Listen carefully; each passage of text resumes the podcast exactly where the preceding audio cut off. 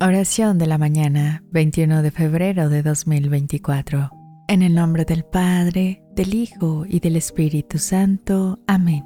Madre de Guadalupe, en este amanecer dirigimos nuestras plegarias hacia ti, para que infundas en los corazones de todos los miembros de nuestra familia el amor divino. Que este amor transformador nos abra los ojos para reconocer a Jesús en cada persona que nos rodea especialmente en aquellos que más necesitan de nuestra ayuda y compasión. Inspíranos a servir a nuestros hermanos y hermanas con una alegría que nazca de la certeza de actuar bajo tu mirada amorosa. Que nuestras acciones reflejen la bondad y el cuidado que tú, Madre amable, continuamente nos demuestras. Amén.